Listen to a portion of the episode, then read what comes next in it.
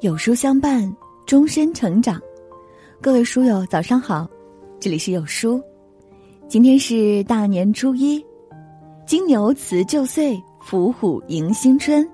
在这里，有书君祝愿所有书友新春快乐，事事顺心，阖家幸福，虎年大吉。今天要和大家分享的文章是：冯巩再次缺席春晚，赵本山离开央视十年。如今，他们都去哪儿了？一起来听。二零二二年的虎年春晚，大家都看了吗？虽然春晚已经落下帷幕，但关于他的讨论依然热度不减。尤其是今年的喜剧人阵容，沈腾、贾玲依然活跃在一线，大张伟和王冕合作的音乐脱口秀更是把快乐气氛推到高潮。许久未见的相声表演艺术家姜昆强势回归，成了今年春晚最特别的惊喜。今年春晚再好看，还是觉得年味儿一年比一年淡。回首春晚四十年，那些曾陪伴我们走过青春的老戏骨逐渐淡出舞台，不禁让人怀念曾经神仙打架的春晚岁月，徒留唏嘘和遗憾。离开春晚的他们，现在。都去了哪儿了呢？一九八三年，央视第一届春节联欢晚会正式开播，谁也没有想到，这样一场春晚，竟从此成了国人在大年三十跟吃饺子、放鞭炮一样的传统习俗。但第一个真正意义上的春晚小品，却是一九八四年才走到我们面前的。那年，一个戴着帽子假装吃面的小伙子，用精湛的表演。让全国观众笑开了颜，自此他成了名噪一时的喜剧明星，也成为老百姓除夕夜守在电视机前的最大期待。他就是陈佩斯。但对于陈佩斯来说，登上春晚舞台可谓经历了一波三折。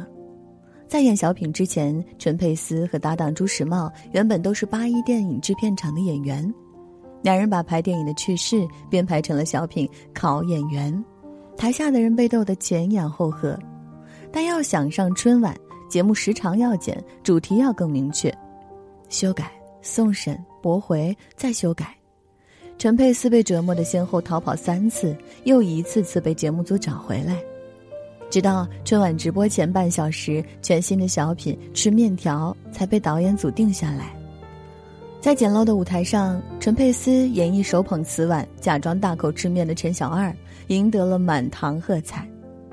此后的几十年，陈佩斯为春晚贡献了许多经典角色，想方设法抢戏的配角和城管周旋的小摊贩，为胡椒面争抢的小市民，底层小人物的喜与悲，在陈佩斯的演绎下变得灵活生动，充斥着对苦难的蔑视与调侃。一九九八年，《王爷与邮差》是陈佩斯留给春晚观众最后的背影。跟央视打完官司，陈佩斯的演艺生涯跌到谷底，开的影视公司也被迫关闭。他承包了北京郊区的一个山头，在隐居的田园生活中沉淀自己，过滤自己。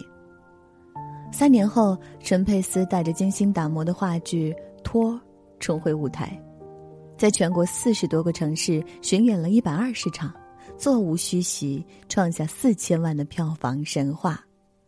他创作的话剧《戏台》豆瓣评分高达九点二分，仅次于老舍的《茶馆》。话剧《阳台》更是被上海戏剧学院选为教学案例。从小品之王到喜剧大师，陈佩斯离得了春晚，却离不开喜剧。他那颗追寻顶级艺术的心依然蓬勃生机。他常常说自己不是娱乐明星，要踏踏实实做艺，堂堂正正做人。如今，陈佩斯的胡子已然花白，而我们的青春也逐渐远去。但只要一提到喜剧，人们还是会首先想起他，想起那个八十年代的除夕夜。村里人围坐在一个电视机前，手里端着饺子碗，共同期待着那个光头小眼睛的陈小二笑意盈盈的登场。有人说，以前的春晚台词变成了流行语，现在的流行语成了春晚台词。回顾春晚四十年，其中最深刻的台词莫过于冯巩那句：“我想死你们了。”那时候，要是听不到冯巩喊出这句开场白，就仿佛少了点年味儿。一九八六年，冯巩第一次登上春晚舞台，和搭档刘伟说了一段相声《虎年说虎》。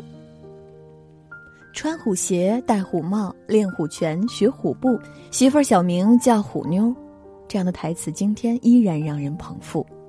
利落的表演，呆萌的神情，密集的笑点。让全国观众记住了这位出色的相声新秀。那年，冯巩火遍了大江南北。据说他带孩子去动物园，他们在看老虎，其他人却在看他们。而此后，冯巩连续上了三十三年春晚，成为迄今为止登上央视春晚最多的演员。和他搭档过的演员众多，包括牛群、郭冬临、严学晶、王宝强等人。留下了无数经典作品。很多人不知道，冯巩不仅仅是相声小品演员，还出演了非常多的影视剧。无论是业余警察中正气凛然的青年何大壮，还是离婚合同中深陷感情漩涡的刘刘，冯巩刻画的小人物形象生动鲜活、接地气。一九九八年，他更是凭借电影。没事儿偷着乐，获得了第十八届金鸡奖最佳男演员奖，成为国内喜剧界屈指可数的影帝。冯巩在文艺界有口皆碑，不仅仅因为他在艺术上的造诣，更源于他对别人的善良和真诚。他帮冯小刚拉投资，提携贾玲等徒弟，抢下春晚时间给其他演员。面对背叛和非议，他从来不解释，不争辩。二零一九年。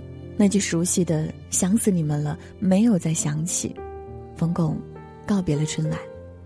正如他曾说的那样，当下场掌声不如上场热烈时，就离开。离开春晚的舞台，冯巩鲜少在荧屏露面，而是回归了儿孙绕膝的平凡生活。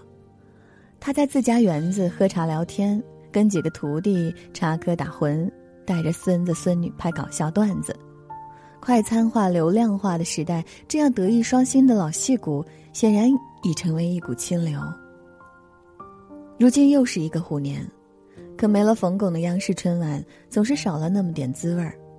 但对于冯巩来说，半生浮沉，所有得失荣枯，他早已释然。就像他说的那样，就算某一天我离开春晚。将来有一个人记得，有一个演员说过“我想死你了”，也就足够了。每一年临近春晚，期盼赵本山回归的声音总是最为热烈。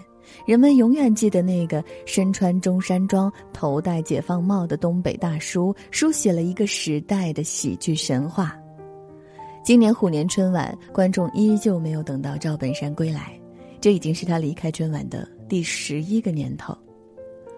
吃百家饭长大的赵本山没有接受过任何正规的艺术教育，他的老师是和自己相依为命的盲人二叔，还有行走在村子里的民间艺人，拉二胡、吹唢呐、抛手绢唱小曲，这些讨饭吃的手艺，他早已练得炉火纯青。